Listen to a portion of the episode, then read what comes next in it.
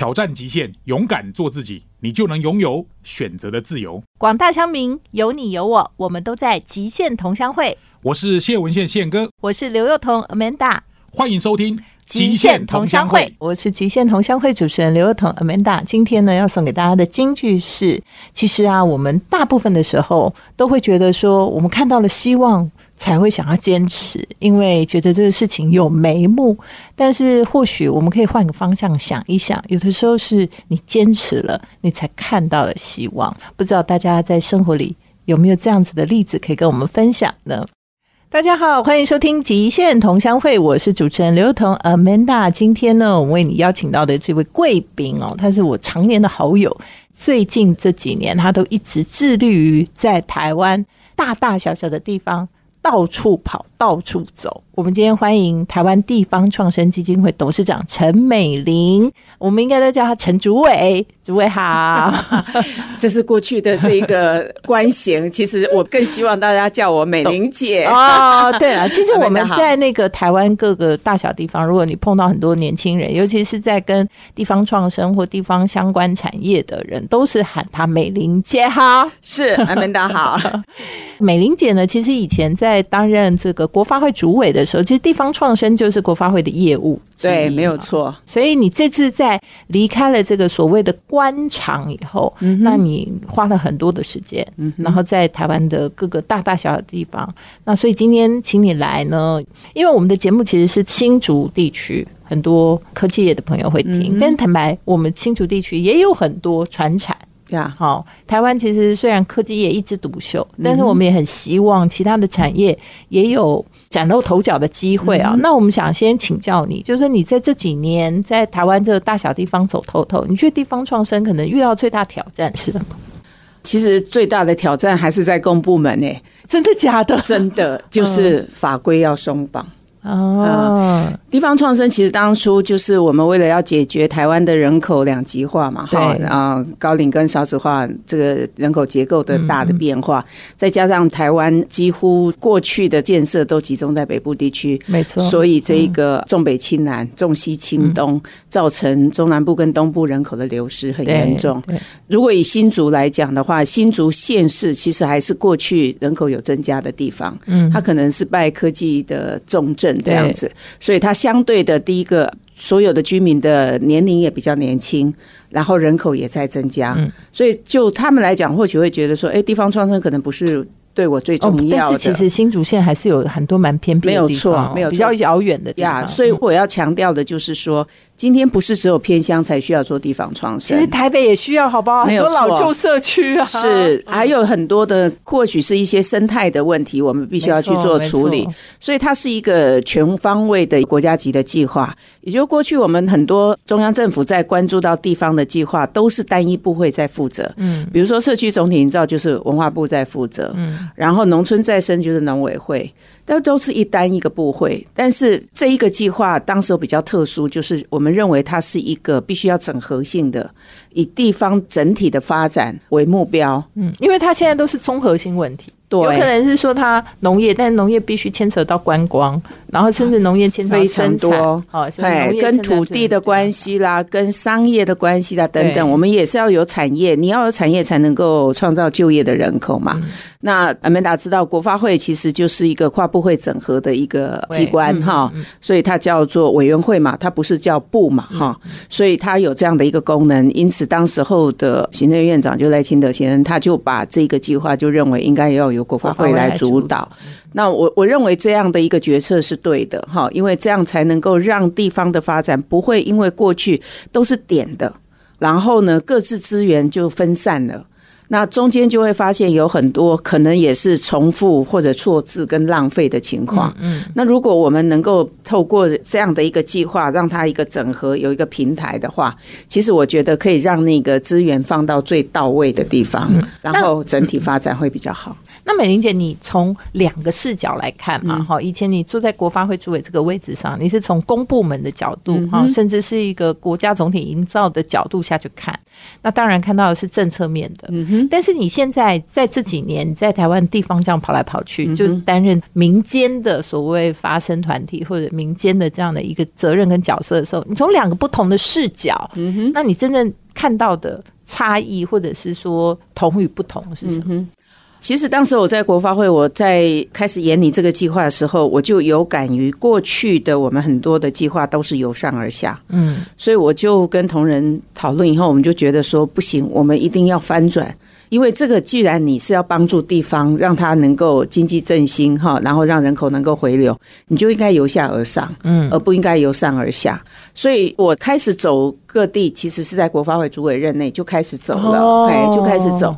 所以我们的政策的形成的过程里面，其实是已经听到很多地方的啊声音。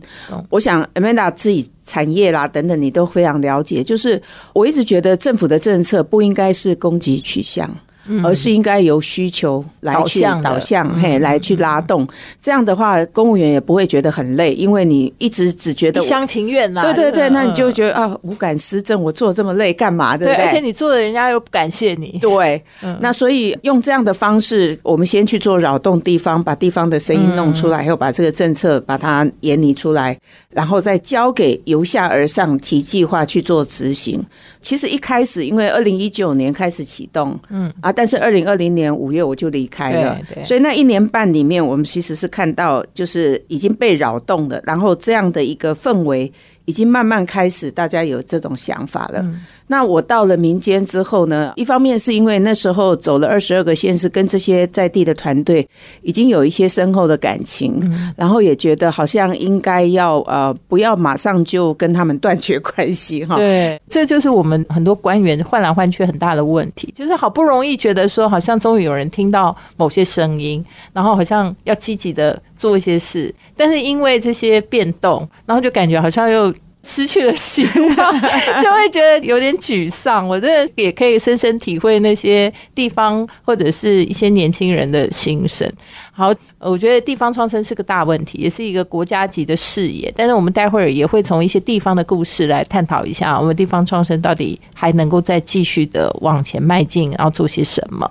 那我们休息一下，待会儿回来。欢迎收听《极限同乡会》，我是主持人 Manda 刘幼彤。《极限同乡会》是在 FM 九六点七环宇广播电台，每周五七点到八点。相信很多人呢，这时候可能在开车听着我们的节目啊。那今天呢，我们邀请到的是前国发会主委，也是现在地方创生基金会的董事长陈美玲小姐。那刚刚的访谈里面就跟我们提到，在国发会主委的任内，他其实就各乡镇市走透透啊，就希望所有的地方创生是能够由基层、由地方产生一些需求，然后政府的施政能够来搭配。但是他离开了主委的任务以后呢，他觉得不应该跟这些地方断了联系，所以呢，他到了民间还是继续在做一样的事情，但是呢，视角不同，任务不同。那美玲姐应该也有了不同的感触吧？是的，当然有。可以跟我们提一下，那你在地方看到的呢？其实这三三四年来，我看到了地方的活力了，哈，跟地方的生命力。嗯，怎么说呢？应该这样讲，我们开始推动的时候，我们把这一个火苗在每一个县市去点燃嘛，哈。然后，当我去走透透，去了解他们的需求，他们当时也不晓得什么叫做地方创生。坦白讲，这个名词其实也不是台湾的原创了。有有一个哪一个县是特别的，先有开始的关注吗？其实我那时候还蛮平均的，想要啊，大概去了解。不过坦白讲，就是北部的一些地区，还有中部的这个新生的地区，就是台中市，因为它升格为直辖市之后，它的人口是增加的。那这会有持续的效应嘛？因为组织的关系，所以这些都会区大部分都比较不认为它很重要，需要做地方创生。对，那因此呢，我比较往这个偏向去，比如说像云林。哇，那真的很需要。对，然后像屏东，嗯，云林，然后台东、花莲，甚至离岛的马祖，哈。哦，那其实我在过去这四年，大概一年去马祖三四趟。哇，当兵的人都没有去的这么频繁了，一年去三四趟马祖，对对。其实就是因为大家过去不是那么的了解他们哈，对。那我是很意外的，因为当时候国发会还有一个业务就是离岛基金哦，哎，那所以我们也要关注到离岛的发展。所以我因为第一次去那时候叫视察了哈的时候呢，就发现那边有一群年轻人回去了。那我真的很好奇，因为马祖对我们来讲真是很陌生，对，很陌生。对，所以我想，因为我们听众有很多男性朋友嘛，可能很多有人当兵是在马祖。但是应该那时候也觉得自己很衰啊，为什么要对？那以前叫做金马 奖，对对对。那可以跟我们讲一下马祖的地方创生的状态吗？或者说他们大概那边的年轻人想要做什么？马祖的年轻人大概是在过去一段时间，尤其那时候我们离岛开始要有所谓的博弈的时候，嗯，他们开始去关心到自己的故乡。会不会有一个很大的变化？对，那其实政府在解除战地任务之后，整个离岛的建设其实就没落下来。以前他们那边有。几万个阿兵哥在那里的时候，其实他商业还是蛮蓬勃的，因为他有人口嘛，对他就会有有需求，就会有商业。可是当这个阿兵哥撤出了以后，留下的就是在地的居民。那过去马祖因为念大学都要来台湾，嗯，所以很多人来台湾以后，大概就不回去了，这样子。哦，所以人口过去真的是一直不断流失，不断流失。但是这几年他们人口是回升的。那他们做了什么呢？他们做了什么？就是我觉得要把自己的自信心拿出来。马祖其实离台湾不远，相较于你去金门跟澎湖，它是最近的，四十分钟。大家可能没办法想象吧？马祖比金门跟澎湖近哎。它在台湾的北部，它是叫国之北疆哈。对。现在还有最快的船从台北港到马祖只要三小时而已。哇！哎，所以它其实很近。对。然后马祖因为它的天然资源其实是相当不错，它是四乡五岛，有五个岛，四个乡。可是每一个地方的天然资源，也就地质都是完全不一样的。有的地方有很漂亮的海滩，然后有潮间带，可是有的就是花岗岩，全部都是岩石，像东瀛。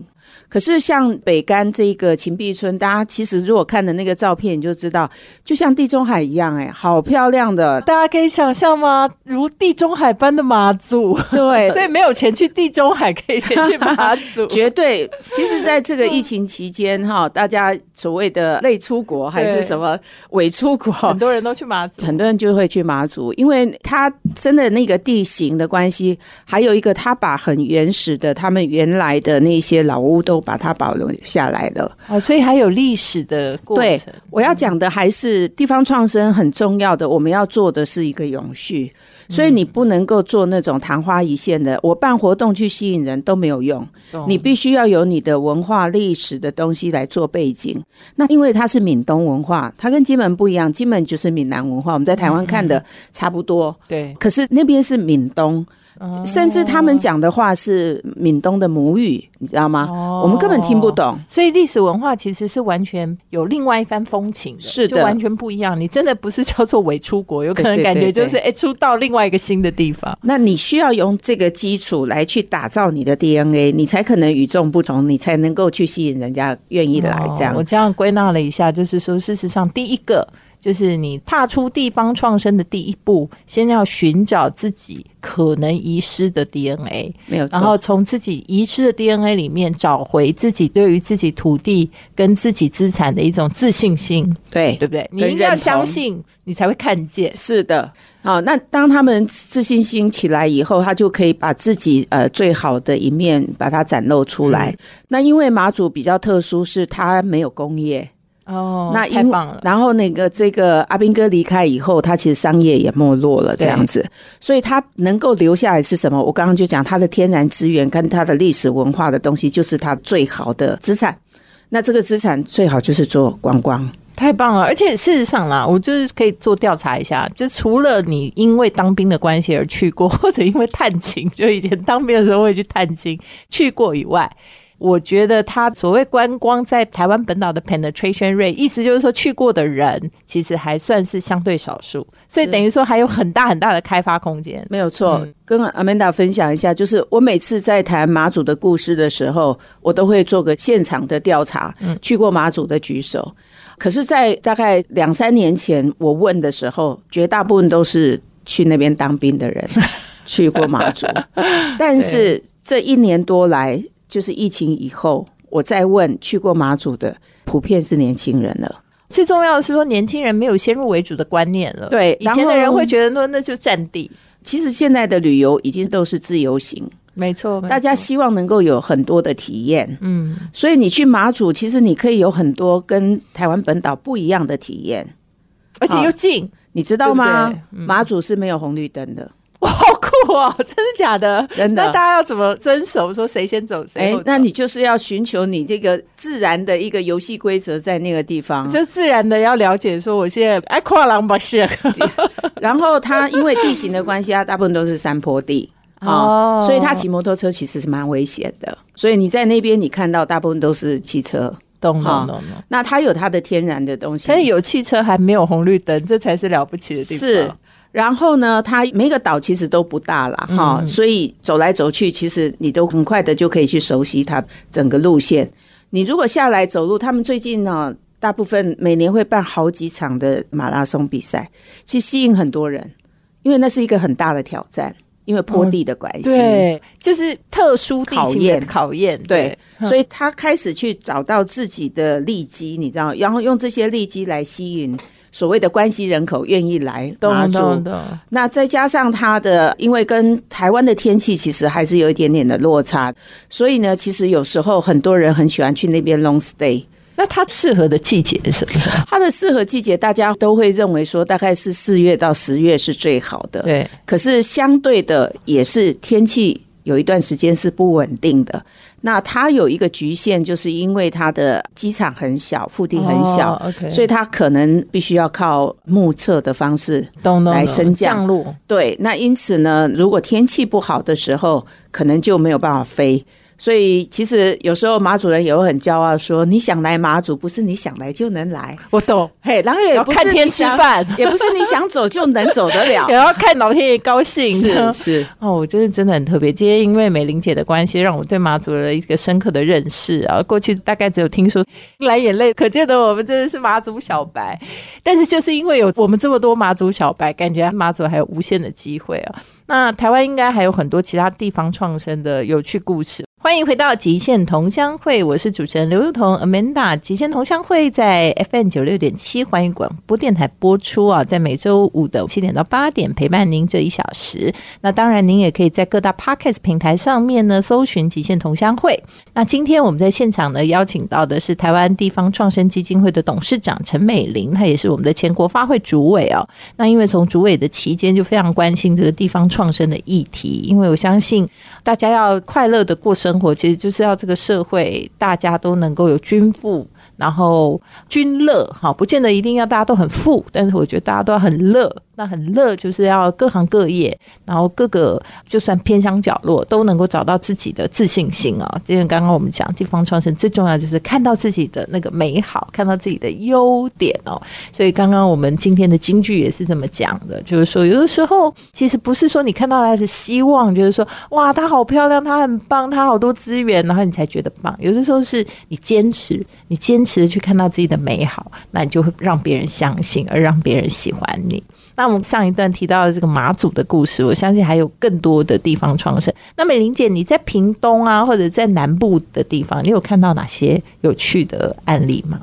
其实，在屏东，嗯，比如说在这个东港，大家都知道东港过去的印象，它就是黑尾鱼，对，就只有尾鱼。对，其实屏东在过去这段时间，尤其是在九二一地震之后，我们知道说槟榔树其实对我们的生态是非常不好的，所以呃，屏东就开始希望大家不要再种槟榔，而且吃槟榔对健康也不好。怎么样能够发展不要种槟榔，有另外的零下的经济？就他们意外的发现，其实屏东非常适合种可可哦，可可啊，对，可可事实上就是做巧克力的原料。对，所以现在屏东呃，其实除了东港，但主要是东港啊，哈，就变成是一个巧克力的故乡。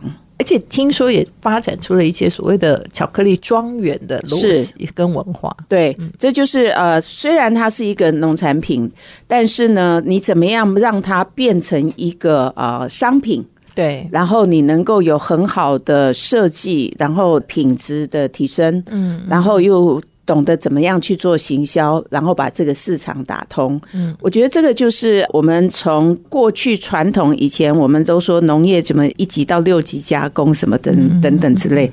其实我觉得现在就是用新的思维，用新创的他们怎么样在。经营自己的商业模式的方式，去打造不同的产业，这样子。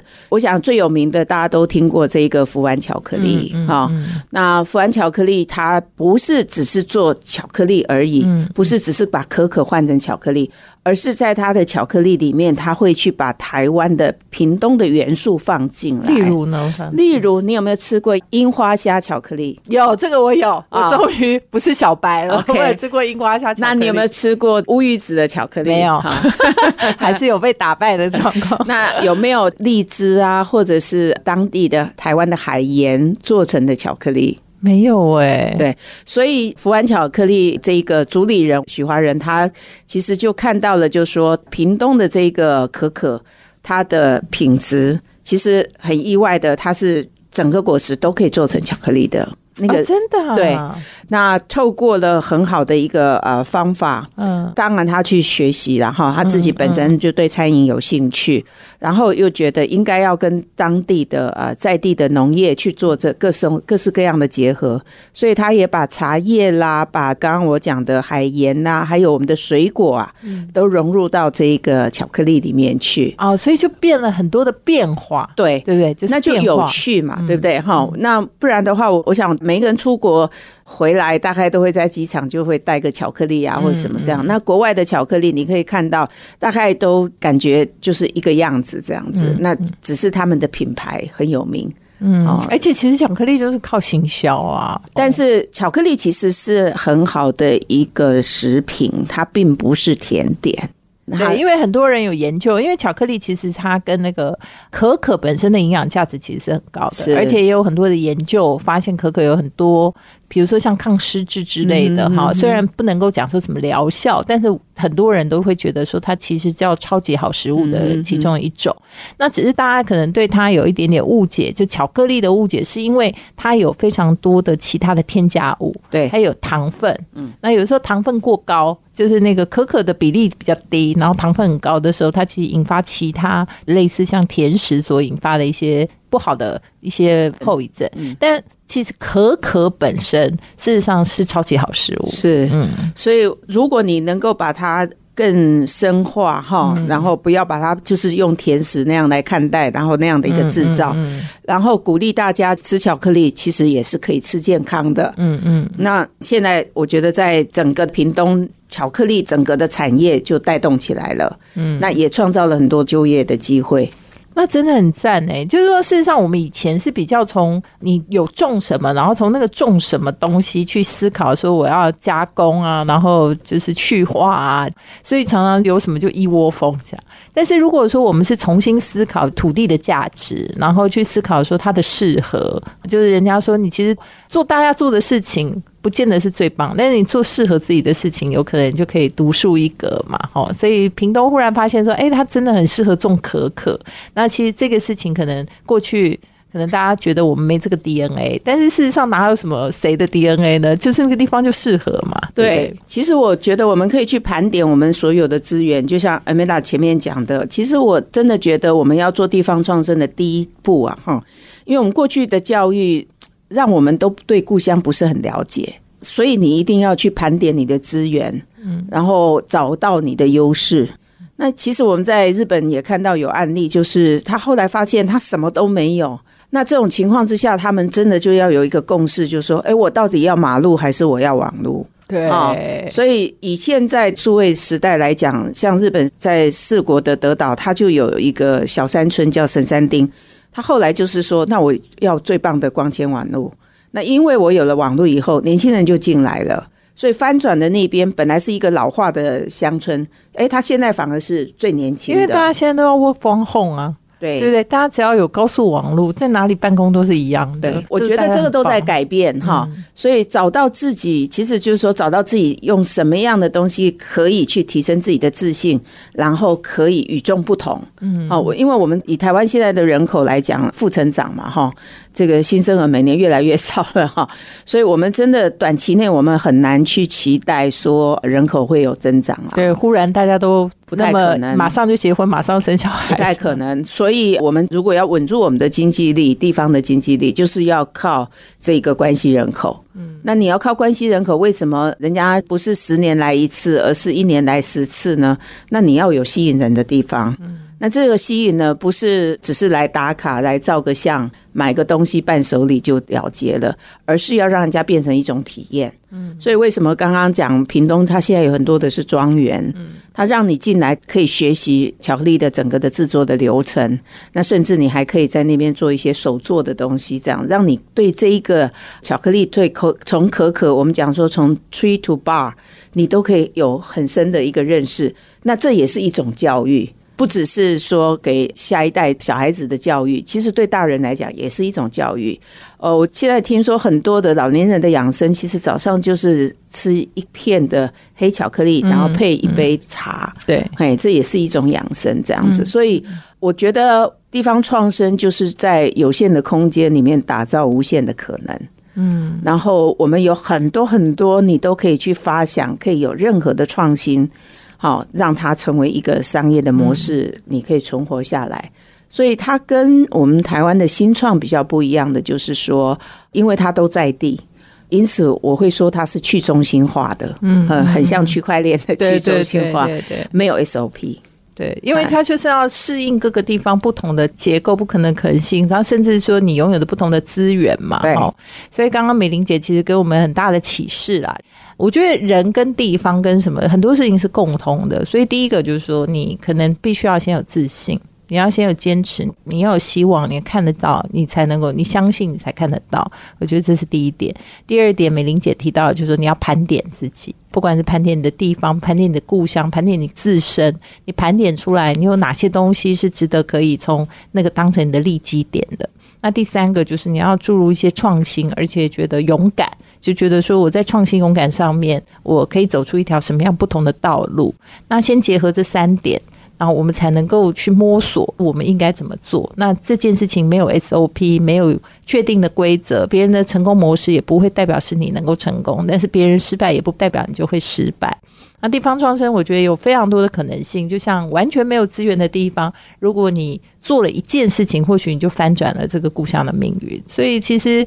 我觉得人家说男儿志在四方，也不是啊现在男儿女儿都说是一样的哈，志在四方。其实我觉得志在故乡，或许也是一件很棒的事情，没有错。嗯，地方创生可以让你很有活力，对，而且就是你可以知道你可以为你的故乡做什么。欢迎回到极限同乡会，我是主持人刘友彤。阿美达今天非常开心跟美玲姐呢。讨论，不管是在马祖的地方创生，还是在屏东很棒的一些可可庄园呢？我觉得这都是台湾现在。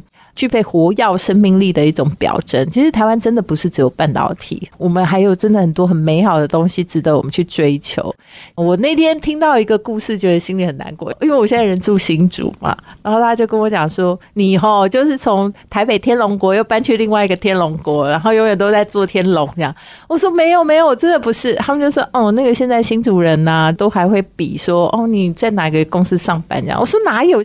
哎，其实园区的工作是很辛苦。”的好不好？我虽然没有在园区工作，但是我帮大家讲话，所以我觉得。好像感觉人家提到新竹除了园区就没有别的东西了，然后就觉得说只剩下钱，然后这心里都觉得很难过。其实也不可否认，在我们很多地方创生的团队，有一些返乡的青年是过去曾经在科技业的，嗯，哦，那因为真的是比较辛苦哈，而且二十四小时可能晒不到阳光嘛，而且最重要的是说，这不知道自己做的是不是真的自己爱的。对，那所以确实有很多就离开了，然后回到自己。的家乡开始去启动不同的一个生涯的规划，这种案例是有的。但是我在看新竹地方创生的部分，原来的新竹县的部分啊，其实有很多的年轻人已经都返乡，然后也慢慢的着手在当地做对这块土地非常有意义的事情。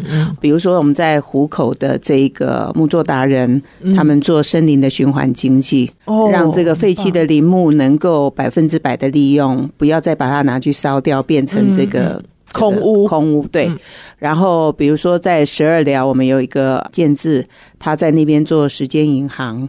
然后也希望大家到这一个地方来的时候，能够有一些跟当地做比较密切的一些联系，然后，然后你可以把你的东西拿到那边去做一些交换啊，等等这样子。